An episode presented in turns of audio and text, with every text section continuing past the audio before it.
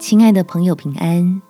欢迎收听祷告时光，陪你一起祷告，一起亲近神。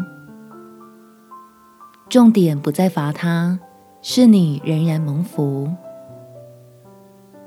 在箴言第二十四章十九到二十节，不要为作恶的心怀不平，也不要嫉妒恶人，因为恶人终不得善报。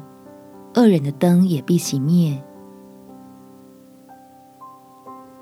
人活着总是要往前看的，所以我们说饶恕，是为了让自己不被过去困住，相信神必定有审判，也相信神必会给丰富，帮助你我能够脱离苦毒，进入真自由。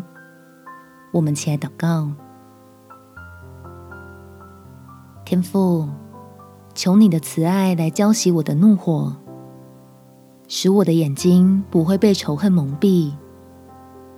虽然遇到那些行诡诈、强夺等恶事的人，仍然相信你是掌权的神。让我继续按着你的应许，在基督里面领受那无穷尽的丰富。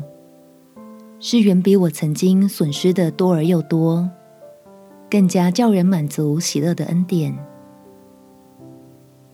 是神的儿女不被那段受伤的过去困住，带着宝贵的教训与智慧，继续往人生的下一站前进，全然放手给你施行公义，任凭恶人等候他们的结局。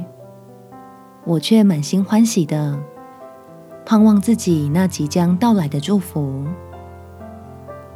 感谢天父垂听我的祷告，奉主耶稣基督圣名祈求，阿门。祝福你，在神的爱中有美好的一天。耶稣爱你，我也爱你。